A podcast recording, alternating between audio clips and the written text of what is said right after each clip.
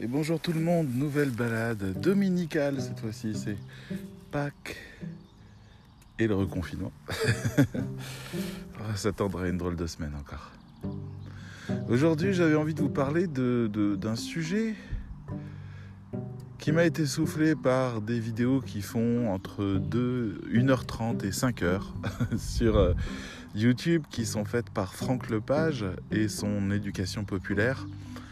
Euh, c'est remarquablement intéressant. C'est un point de vue de gauche, de gauche-gauche. Euh, mais c'est très documenté. Et la réflexion est très sous-pesée. Donc ça reste une lecture du monde, un paradigme qui est différent d'une autre, mais qui interroge, enfin d'une autre, de, ceux qui ne sont pas dans ce paradigme-là. Euh, et, et on trouve les mêmes extrêmes euh, si on va à droite, et si on va à l'extrême droite tout autant, si on va au centre. Bref, on a des paradigmes, des lectures du monde et des événements qui euh, amènent à des raisonnements et des propositions de solutions. Et Franck Lepage euh, est, est un homme extrêmement charismatique, très drôle, très pétillant, très espiègle et en même temps très engagé sur cette idée qu'il faut éduquer les peuples, les peuples qu'on oublie d'éduquer, euh, parce que selon lui, ça les prive de pouvoir et ça donne une meilleure maîtrise aux décideurs, comme criait Jean-Marie Bigard euh, il y a quelque temps encore, et qui a choqué tout le monde. On se demande encore où il allait chercher ça. Peut-être qu'il regardait Franck Lepage c'est pas impossible. Donc Franck Lepage, euh, je vous le recommande pour votre culture parce que ça, ça, ouvre des perspectives très intéressantes de lecture du monde. Faut un peu de recul. Lui-même dit qu'il pousse un peu les curseurs à fond pour convaincre. Donc voilà, soyez euh, distancés par rapport à ça, mais en même temps, euh, c'est une discussion ouverte. C'est pas agressif, c'est documenté, c'est réfléchi. Euh, et voilà. Et donc en fait, je, reste sur un, point d'énigme de Franck Lepage euh, qu'il a énoncé lors d'une conférence. Alors sa meilleure conférence s'appelle Inculture avec S, je crois, pluriel.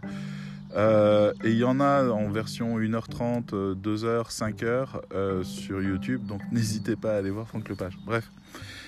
Il s'agit justement du mot culture et je ressens depuis, depuis que je l'ai écouté, je ressens une injustice énorme sur la notion de culture. Parce que c'est pas Franck Lepage qui a, qui a amorcé cette réflexion-là. Euh, c'est un jour où je suis passé, alors je, suis dans, un, dans une petite ville de province qui s'appelle Forbach, qui est à la frontière allemande, et qui a investi beaucoup d'argent pour réparer un château. Alors c'est pas un château, c'est une forme de manoir en quelque sorte, qui s'appelle le château Hatt et ADT, qui est le nom d'un des bienfaiteurs euh, financiers de Forbach dans les années 1890, à l'époque où Forbach était connu internationalement, voire mondialement, pour eh ben, euh, le papier mâché. C'est une période que, qu'on oublie un peu parce qu'entre euh, juste après il y a eu la mine et je suis dans une je viens d'une région minière et euh, il y avait euh, cinq ou six puits de mines à proximité de Forbach. Donc en fait Forbach pendant un siècle a été très gros producteur de charbon voilà mais en tout cas avant ça il y avait la famille Hatt qui était là avant la famille de Vindel donc on a des grandes familles bourgeoises qui ont dirigé. Oui, j'ai dit le mot bourgeois parce que vous allez sentir que ça sent un peu la lutte des classes marxistes, euh, ce que je vais raconter. Euh, donc on était dirigé comme ça par ces grandes familles bourgeoises euh, qui, régnaient, mais à un niveau que vous imaginez même pas. On parlait de villes entières en France qui étaient sous, la protection de ces familles. Bref, on va pas leur cracher dessus, ils nous ont beaucoup aidés. Et euh, ils ont fait tourner toute l'industrie. Euh, voilà, les, Chinois ont fini par prendre le marché du charbon, ce qui a fermé euh, globalement la famille de Vindel a, dû partir vers d'autres hospices industriels. Mais en tout cas, on a toujours été imprégné de ça. Donc voilà pour la petite parenthèse autour du château Hatt. Et le château Hatt a été refait là où, la ville de Forbach tombe en ruine, et notamment les quartiers populaires. elle a été refait à coût de de centaines de milliers d'euros euh, pour y installer le conservatoire de musique de Forbach. Et bon, je passé devant me disant d'accord, c'est joli maintenant, c'est très agréable. Je suis allé même m'y promener dans le parc. C'est très joli, très agréable, vraiment. Euh, et puis je me suis fait la réflexion, ça m'a traversé. Pourquoi on n'a pas une maison des cultures euh, à Forbach où on aurait les autres styles musicaux représentés en dehors du jazz ou de la musique classique? Je dis ça parce que la musique classique ou le jazz ne concerne vraiment pas tout le monde. Même si il y a eu une espèce de de pression dans les années 30, 40, 50 autour de la musique classique, en fait, c'était beaucoup plus les petites opérettes qui plaisaient aux Français, euh, ou euh, les petites scénettes, euh, les petits trucs de théâtre, les, les guinguettes, la musique populaire, quoi. Mais voilà, la France a divisé la culture en deux. Elle a dit d'un côté, nous avons la culture avec le grand C, et de l'autre, nous avons les loisirs populaires. Et moi, c'est là où je commence à grincer des dents. Bonjour. Je commence à grincer des dents. Euh, oui, je dis bonjour à des gens qui passent. Hein. Euh, je commence à grincer des dents parce qu'en fait, c'est pas le sens que je mets au mot culture. Et le problème, c'est que la définition de ce mot, c'est pas, c'est pas anodin. C'est là où va l'argent de nos impôts l'argent de l'État va financer en majorité la culture avec un grand C. Donc la culture, selon la France, c'est les arts. Et les arts, c'est la danse, le théâtre, les performances artistiques, la peinture, la sculpture, euh, l'écriture, euh, le cinéma aussi, bien que le cinéma, vous verrez qu'il a son propre mode de financement avec le CNC et qui ne prend pas d'argent de l'État, il prend de l'argent D'ailleurs, je ne vais pas revenir dessus, mais il prend l'argent euh, des tickets de cinéma. Il y a une partie qui revient au CNC qui permet de financer les films. Donc en fait, c'est une boucle vertueuse dans laquelle il n'y a aucun impôt de prélevé. Donc le cinéma ne rentrerait pas dans les arts de la culture financés par la culture. On a euh, de la musique, bien sûr, les orchestres, et, là on a la musique classique euh, qui concerne quoi? 4% des Français. Euh, c'est comme les sports d'hiver. Vous vous souvenez peut-être, il, y a quelques mois, en fait, tout le monde a râlé parce que les pistes mécaniques étaient arrêtées et c'était dégueulasse et c'était une... il fallait se révolter. Ça concernait aussi 5% des Français. 5% des Français vont au sport d'hiver. 5% des Français vont au sport d'hiver. 95 autres regardent 5% des Français râler. On a aussi 10% des Français qui lisent régulièrement et on a eu tout un foin sur les librairies, dont 80% des librairies se trouvent en région parisienne il y a quelque chose qui hurle en moi, c'est où sont les 90 autres, où sont les 80 autres, où sont les 95 autres à chaque fois, c'est-à-dire où est le populaire? Et le populaire, vous voyez, c'est comme s'il n'avait pas besoin de subventions. Pourtant, ça crève hein, dans ce domaine-là. Les artistes du populaire, euh, et qui n'arrivent pas forcément à trouver un gros public, euh, ben, ils font les balles pop, ils font les cafés, ils font les machins et ils en vivent difficilement. Et au lieu de ça, on a des, des, fils d'eux et filles d'eux qui euh, se retrouvent à étudier la musique classique et à se retrouver avec des financements pour faire des grands orchestres, voyager dans le monde, etc. Donc, la culture aujourd'hui, c'est un rayonnement français. À Metz, juste à côté de chez moi, on a l'Arsenal, qui est un bâtiment extraordinaire, un temple de la culture, et on a la BAM, la boîte à musique, qui elle se trouve dans un quartier euh, un, peu plus haut et, un peu moins euh, classe, dans lequel là on a les arts populaires et on n'a pas les mêmes financements pour l'un et l'autre, vous imaginez bien. Sauf que le problème, c'est le nombre de personnes que ça concerne à chaque fois. C'est-à-dire que les arts comme euh, la danse, les spectacles de danse concernent moins de 0,5% de la population. Le jazz, moins de 0,5% de la population. J'adore le jazz. Personnellement, j'adore le jazz, mais, mais pas au point de financer ça plus que de la musique populaire. Je veux dire, Johnny Hallyday était riche, euh, Florent Pagny aussi, on peut les citer, hein, Pascal Obispo, Céline Dion, tous ces gens-là, on peut y aller. Mais si vous regardez de près, vous avez la question de tous les autres qui sont derrière. Vous avez euh, des artistes qui disparaissent littéralement alors qu'ils faisaient de la musique populaire par manque de soutien. Vous avez des résidences qui ne sont pas accordées à des gens parce qu'ils font de la musique populaire, pas assez prestigieuse. Et quand vous avez les, les musées, et ça aussi, moi, ça m'a choqué, vous avez les musées comme le Centre Pompidou-Metz qui a coûté, bonjour, qui a coûté une véritable fortune le centre Pompidou-Metz, lui, se retrouve en fait à avoir euh, des œuvres extraordinaires datant de 1917, datant de 1934, une rétrospective Andy Warhol, euh, des traitements sur euh, l'art moderne avec les couleurs, autour des couleurs, autour de la guerre, autour de... Voilà, on a toute une série de choses qui sont incroyablement intéressantes pour ceux qui s'intéressent à l'art. Et on a même une peinture qui est sortie qui faisait 60 mètres de long et qui était le rideau de scène de Picasso et compagnie pour une pièce qui, qui, a été conçue par euh, les, plus grands artistes d'une époque, etc. Et, euh, et, tout ça est magnifique et en fait il n'y a jamais la, photographie d'art dans le football. Il n'y a jamais euh, les pop stars prises en photo par des artistes. Il n'y a, jamais rien qui, qui touche le populaire. Il n'y a pas euh, une rétrospective sur des films ou sur la carrière d'un auteur. Ça aurait été fabuleux, faire venir des pièces de cinéma, c'est-à-dire des, accessoires de cinéma, la DeLorean, les trucs. Il n'y a rien. Il n'y a rien pour ces gens-là. C'est-à-dire que ce musée-là, qui est un musée à rayonnement international, ne concerne encore une fois que 5 à 10% des gens. Et ce qui fait toujours le plus mal, c'est qu'en fait, ça concerne des gens qui ont les moyens de payer un vrai ticket pas les autres.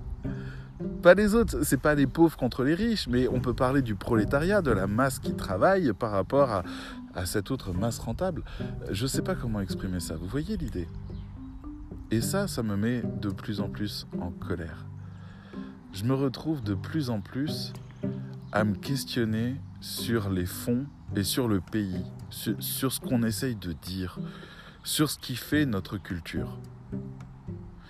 Alors c'est là où j'arrive à une deuxième partie de mon récit et je suis désolé si c'est un peu long mais j'ai besoin de poser un peu le décor de, ce qui me fait ruminer en permanence. Euh, tout ça en fait c'est un déplacement de, de la culture et notamment des artistes qui défendaient la culture. Ça s'est passé à peu près dans les années 60 entre le populaire et la bourgeoisie. C'est-à-dire qu'en fait l'art et les artistes se sont déplacés vers la bourgeoisie. Et ça, ça vient notamment d'André Malraux et de sa création du ministère de la Culture sous De Gaulle dans les années 60. Où là, en fait, on a eu un, ministère euh, essentiellement de droite qui a pensé la culture et penser le financement et, l'expansion de la culture. C'était une première, elle n'existait pas avant cette, euh, cette culture en France. C'était juste normal. Euh, voilà, les artistes étaient mêlés au peuple, tout dansait, c'était festif, c'était du loisir. Alors je dis pas qu'on était tous heureux et qu'on faisait des rondes, mais on avait toute une espèce de tissu culturel très fort. Les artistes étaient mélangés au peuple et profitaient de. Enfin, les deux vivaient ensemble, quoi. Et les deux s'opposaient aussi beaucoup à l'époque à la bourgeoisie. Et puis on a eu ce déplacement dans lequel on est aujourd'hui, euh, qu'on retrouve beaucoup dans un film que j'adore, qui s'appelle, si je ne me trompe pas, The Square, le carré en anglais, The Square, et qui est un film sur l'art contemporain. Mais alors attention, vous allez vous taper des barres et halluciner pendant deux heures. C'est extrêmement bien fait. C'est un vrai film que tout le monde peut voir. C'est pas du tout un film d'art et d'essai, mais c'est un film qui qui te perturbe sur la question de l'art contemporain et qui te met la tête à l'envers en te disant c'est ça, on parle bien de ça, c'est vraiment ça dont on parle. Et, ce Square a été une expérience cinématographique que je conseille fortement à tout le monde, y compris à ceux qui n'ont pas du tout l'habitude des cinémas un petit peu étranges parfois. Il l'est pas. Mais, mais, il parle de choses étranges, mais il en parle avec euh, vraiment beaucoup d'humour. Donc voilà. Et ça c'est pour The Square. Mais donc en fait, on a eu euh, ce déplacement parce que l'art, le marché de l'art, les spectacles, tout ça, ont commencé en fait à devenir monétisables. C'est-à-dire que vous le savez aujourd'hui, l'art contemporain permet d'échanger beaucoup d'argent entre personnes, euh, notamment quand on veut blanchir du fric ou ce genre de truc, ou quand on veut faire des affaires ou des marchés, ou quand on veut faire un petit cadeau en plus dans une transaction. En fait, l'art contemporain gagne et perd de la valeur de manière artificielle. C'est pas lié à la valeur de l'objet parce qu'il a traversé les temps, les âges, les histoires, ou parce qu'il est unique à l'intérieur de l'histoire de l'art. Non, c'est juste que des, des, des gens, c'est pas arbitraire, c'est un peu plus compliqué que ça, mais des gens ont décidé que cet artiste était désormais coté. Et donc euh, rapporter de l'argent. Donc on achète ces œuvres pour qu'elles montent et qu'on puisse les revendre ou qu'on puisse les échanger contre d'autres choses. voyez Et c'est aujourd'hui un énorme business. C'est-à-dire que euh, à peu près, si je ne me trompe pas, le chiffre c'était 70% des œuvres d'art d'aujourd'hui qui sont produites là dans l'art contemporain, c'est-à-dire après les années 50, euh, n'est pas exposé. Et d'ailleurs, pour la plupart, ils sont dans des caisses et ils sortent pas des caisses. Parce qu'ils se déplacent. Ils sont de la valeur. Et là, donc, on a du fric qui vient d'apparaître. Et là où il y a du fric, il y a du marché. Là où il y a du marché, il y a des gens qui veulent croquer. Et c'est normal. Et on ne parle même pas de gens tordus. Hein. C'est juste que tout le monde veut pouvoir vivre de son art. Donc en fait, on est passé du populaire qui donnait de l'argent modestement pour faire tourner la boutique à de la bourgeoisie qui, elle, finance très fortement les choses. D'où les scènes nationales, les choses, les rayonnements internationaux et compagnie, qui permettent un business parallèle qui est très lucratif et très rentable. D'où les chiffres quand on, vous annonce à propos du ministère de la Culture plusieurs dizaines de milliards d'euros sur le territoire français, etc. Et pourtant, les gens n'achètent plus de bouquins, les gens ne vont pas au théâtre, les gens ne vont pas aussi euh, quasiment dans rien de ce que finance le ministère de la Culture. Pourtant, le chiffre d'affaires, enfin le, niveau de marché est de plusieurs milliards. Et ça, ça questionne. Voilà, c'est juste que ça ne nous concerne pas, que c'est des gens à gros sous qui s'occupent de ça. Donc voilà, je voulais je voulais vous dire ça. Donc il y a eu cette transition où en fait les artistes étaient du côté du peuple et se sont retrouvés du côté de la bourgeoisie, en quelque sorte. J'ai pas le mot pour, euh, pour cette classe qui, qui a ce pouvoir-là phénoménal. Euh, et, moi, pourtant, je fais partie de ces gens qui n'ont pas compris ça. Et je vais au théâtre, je vais euh, au cinéma, je lis des livres, je, je regarde aussi, à l'époque, je regardais euh, Culture Box, qui était une application qui aujourd'hui est fusionnée dans France.tv et qui permettait de voir du théâtre, de la danse, des choses comme ça en un clic en VOD. Euh, je suis amateur de ces choses-là, grandement amateur de ces choses-là, euh, y compris des spectacles équestres et compagnie. Bref, je ne suis pas le dernier à courir voir des choses qui relèveraient de la culture, loin de là, mais je ne me suis pas rendu compte en fait à quel point c'était euh, fermé. Et je finirai par un dernier souvenir. Je suis allé voir une pièce de théâtre exceptionnelle, dans, dans tous les sens du terme, qui a été faite par le rappeur Kerry James qui, est un rappeur français qui a un accent un peu bizarre, mais c'est pas un accent d'origine de quelque chose, c'est juste qu'il a une diction particulière. Et euh, lui a fait avec euh, un autre personnage, je crois que c'est Aurélien Barraud, il me semble, euh, avec donc ils sont deux acteurs sur scène, deux comédiens sur scène, et ils jouent un concours d'éloquence.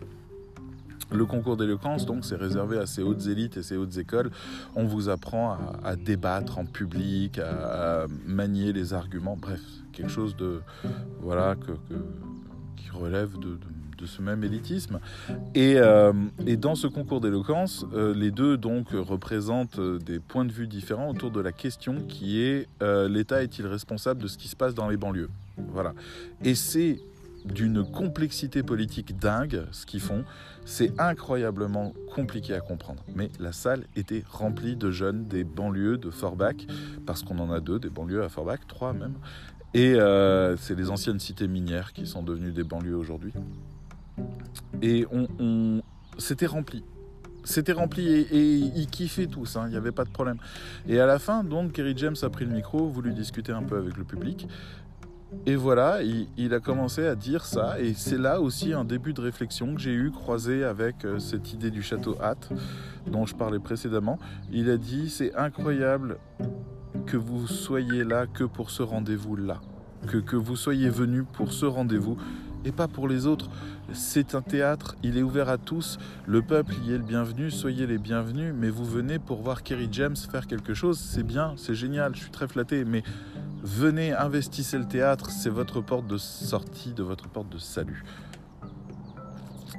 Et je l'entends, et je l'entends et je le comprends, mais ça ne me suffit pas, parce que je crois qu'en fait on crache beaucoup trop sur les arts populaires. Et c'est là en fait la fin de ma réflexion. Bienvenue chez les Ch'tis est une œuvre bien plus importante dans l'histoire de France et de la culture française que euh, Mozart, euh, le film, euh, l'a été. Les œuvres d'art populaire ont beaucoup de sens pour le peuple. il parle de quelque chose du peuple, au même titre que Fernandel a été très connu pour un, film qui s'appelait Heureux qui comme Ulysse, qui était, qui était l'équivalent de Bienvenue chez les Ch'tis à son époque, une carte postale du sud de la France, euh, très très beau, qui a bouleversé les gens. Euh, on ne doit pas dénigrer les arts populaires, on ne doit pas dénigrer les chanteurs populaires ou les écrivains populaires. Ok, Marc Lévy, ok, Johnny Hallyday, ok, euh, les, euh, les qu'est-ce qu'on a fait au bon Dieu et compagnie, ok. il est devenu commun et classique de cracher dessus, et, histoire de montrer sa distance élitiste. Mais en réalité, ces arts populaires sont pas en position de force, ils sont très très très malmenés. Et ça en devient presque honteux de les aimer. Et j'aimerais qu'on retourne ça à un moment donné dans sa tête et qu'on se re-questionne en se disant est-ce que l'art, est-ce que la culture n'est pas l'œuvre de la majorité? Est-ce que c'est normal de dénigrer 90% des gens, j'exagère, on va dire 70, et de rassembler intellectuels et bourgeois autour d'une espèce d'élite inaccessible pour euh, les autres en disant c'est ça la culture, c'est pas vous, vous c'est le divertissement et ça n'a rien à voir? Voilà. C'est ma petite réflexion du dimanche de Pâques. Je vous l'offre. Bonjour. Je vous souhaite d'y réfléchir, que ça fasse une petite graine et que ça change peut-être quelque chose un jour dans votre perception de la vraie culture. Parce que tout est culture, en réalité. Tout ce qui unit les hommes et tout ce qui raconte l'histoire des hommes est culture. À bientôt.